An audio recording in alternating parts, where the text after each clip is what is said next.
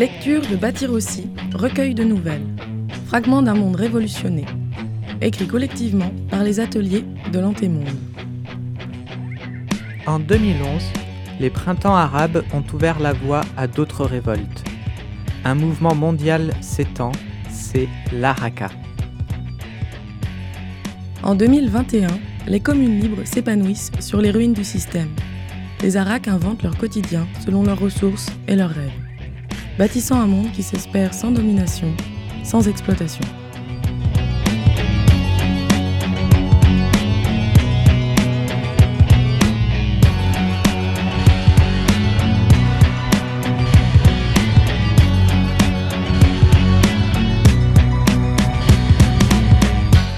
Phoenix, épisode 3.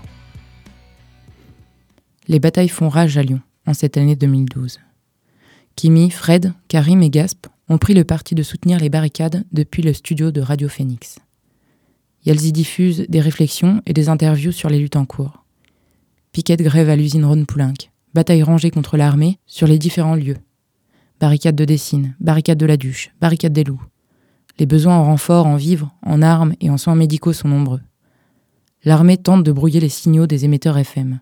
Tenir informé les camarades n'est vraiment pas de tout repos.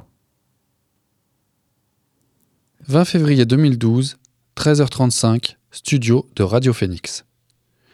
Kimi se relève, passe côté régie technique tout contre Fred. Elle lui glisse doucement une main dans le dos, remontant jusqu'à sa nuque. T'as eu le temps d'enregistrer et de monter et de masteriser Tout ça dans la matinée? Pas mal. Tu parles d'un exploit À côté de mon flip des flics, le boulot radio, c'est du gâteau. Ce qui pèse le plus à Fred, à chaque fois qu'elle part en reportage, c'est d'esquiver les barrages policiers. Ce matin, elle s'est mangé 15 bornes en vélo pour être à 6 h du mat à Fézin pour le rendu des négociations. Je me demande combien de temps je vais être capable de tenir. Jouer au chat et à la souris avec les flics, c'est franchement usant. Mais ensuite, à Fézin, c'était un moment tellement magique. C'est clair, confirme Kimi. Ces ouvriers, ils sont enthousiastes et forts ensemble. Leur joie, elle explose dans le poste radio. Elle défonce les enceintes, elle te pète à la gueule. Et puis à entendre Arnaud pendant leurs AG, je suis bluffé. L'assurance qu'il a prise en si peu de temps, ce mouvement transforme tellement les gens, s'envole Kimi. Il ouvre sur tellement d'idées encore inimaginables il y a un an. Fred voudrait enfourrir sa tête dans les bras de Kimi jusqu'à ce que tous les flics de la Terre aient disparu. Mais elle ne veut pas ternir sa joie, alors elle lui accorde un long clignement d'yeux, en guise d'acquiescement. Il va passer manger ici continue Kimi, toujours pragmatique. Ouais, je l'ai invité avec sa femme Soraya.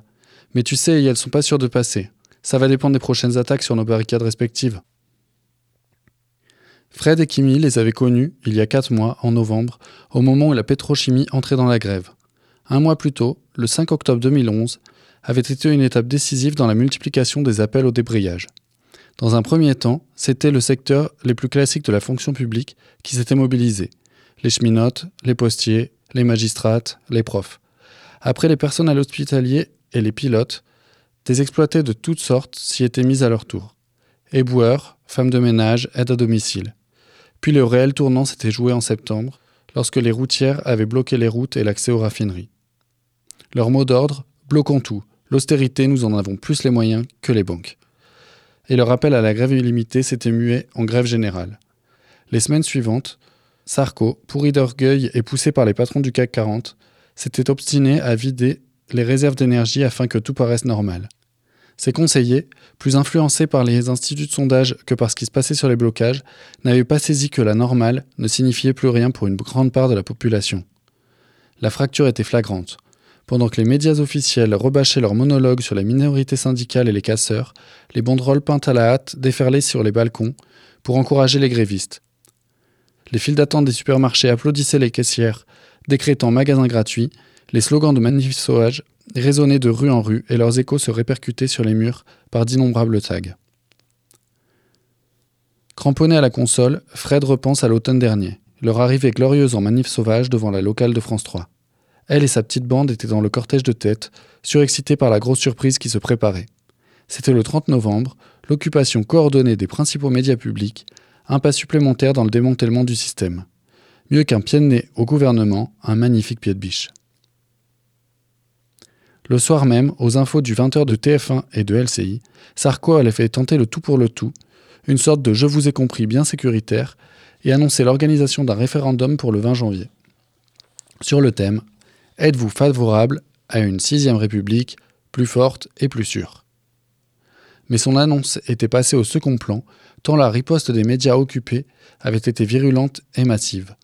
Toutes les chaînes de France Télévisions et de Radio France titraient sur un sujet bien plus concret l'état d'urgence et le déploiement de l'armée sur l'ensemble du territoire qui se préparait dans l'ombre. Les communicants du gouvernement n'étaient plus capables d'enfumer l'opinion avec leurs scoop butons. Fulminant de s'être fait griller la vedette, Sarkozy avait déblatéré deux jours plus tard une litanie d'insultes vulgaires et délirantes contre ce coup d'État de bloqueurs staliniens cégétistes, d'anarchistes fanatiques, de vermines intégristes islamistes dont il fallait purger la France par tous les moyens propos largement retransmis sur les médias sociaux et toutes les grandes chaînes nouvellement auto-organisées. Son envolée sur les purges n'était pas passé. La majorité silencieuse, favorable à la restauration de l'ordre, était devenue minorité. La popularité du président avait fini par dégringoler, comme en témoignait son nouveau surnom, adopté par le plus grand nombre. Zizi la purge. Puis rapidement, Zizi tout court. Les barrages s'étaient consolidés, ainsi que les barricades les occupations pullulaient. Dans de nombreux villages et quartiers, des communes libres s'étaient mises en place, inspirées des mouvements nés quelques mois plus tôt en Égypte, en Tunisie, au Maroc, puis en Bosnie, en Grèce et en Espagne. Et Arnaud dans cette histoire. 30 piges, manard à l'usine de Fézin. Sa vie, c'était les 3-8. Soraya, sa femme, intérimaire dans le nettoyage. Ensemble, leurs deux enfants, leur maison à crédit sur 15 ans, les week-ends pépères dans leur famille ou chez les potes, et le dur réveil à 4 heures du mat le lundi. Jusqu'à cet automne. Il avait 13 ans de taf de merde derrière lui, et son franc-parler lui valait d'être plus respecté auprès des ouvriers de l'usine que nombre de leaders syndicaux. Pour lui, une chose était simple personne ne connaissait mieux le boulot que celles et ceux qui le faisaient. Les négociations qui venaient de se clore n'avaient pas seulement porté sur les conditions de travail et les salaires, mais aussi sur la restructuration complète du site, avec le projet de mettre en place une organisation pensée par et pour les ouvriers eux-mêmes. Ça leur avait coupé la chic aux dirigeantes. Un site si dangereux en autogestion, impossible. Fred et Kimi écoutent attentivement les dernières minutes du reportage. Lorsque le générique de fin s'enclenche, Fred ne peut s'empêcher de commenter. Ils sont arrivés à faire flancher Ron Poulenc. Faisin, c'est un site qui fait bosser plus de 4000 personnes. Tu te rends compte du précédent? Elle est complètement admirative. Non, à vrai dire, j'ai du mal à me rendre compte de ce que ça donne concrètement, souffle Kimi, terre à terre. Ce que ça prouve surtout, s'incruste Karim, c'est qu'on n'a pas besoin de dérapage médiatique de Zizi et de ses potes pour la faire, cette révolution. Fred lui adresse un large sourire. Elle aime son ton énergique et sa capacité à prendre les discussions au vol. Ce qui compte, poursuit-il, c'est ce qu'on invente, dans la rue, dans les usines. C'est ce qui fait changer les gens d'avis. Les rappropriations en cours, elles ne vont faire que s'amplifier. Clin d'œil complice et rire chaleureux. Fred n'a pas oublié le compte à rebours. Elle lève le bras vers ses amis dans le studio. Cinq secondes, j'ouvre les micros. Gasp reprend l'antenne. Tout en écartant ses doigts sur les fadeurs, Fred se penche vers Karim pour lui murmurer. D'après Arnaud, c'est vraiment un coup décisif. Après la séquestration de la direction puis les négociations forcées, l'usine vient de passer en autogestion today. Il se laisse du temps pour faire le bilan. Ce n'est pas dit que beaucoup d'ouvrières continuent de vouloir faire ce taf dangereux. Même Arnaud hésite. Dans les prochaines semaines, le site fermera peut-être définitivement, faute de personnel. Ou bien, y elles rebondiront. Parce que Ron Poulenc, ça fait 100 000 personnes dans le monde. Alors si le blocage tient à Faisin, ça pourrait en encourager d'autres à s'y mettre. Fred continue. Apparemment, certains cadres réfléchissent à plus d'autonomisation et à une réorganisation moins contraignante, avec plus de travail en équipe. Après, ajoute Karim, même s'ils tiennent bon, il y a quand même le risque du chômage technique. Ron Poulenc pourrait décider d'arrêter l'approvisionnement du site. Et si le pétrole et les autres matières premières n'arrivent plus, parce que ça part en vrille, en Algérie, à Oman, à Bahreïn aussi, si ça chauffe partout, il y aura plus d'importation. Fred veut retenir encore un peu l'enthousiasme de la victoire de Faisin. Ok, mais si tu les avais vus ce matin, ils se sont tombés dans les bras pour savourer leur victoire. On ne pouvait plus les séparer. Au-dessus du portail, il y avait une banderole d'au moins 15 ou 20 mètres. Raffinons la lutte. C'était tellement beau. Fred sent la main de Kimi sur son bras. Gasp fait de grands gestes frénétiques de l'autre côté de la vitre. Il a fini sa séquence. Karim traverse le studio tout en lançant quelques grimaces débiles supplémentaires à Fred, signe de leur plaisir à se retrouver.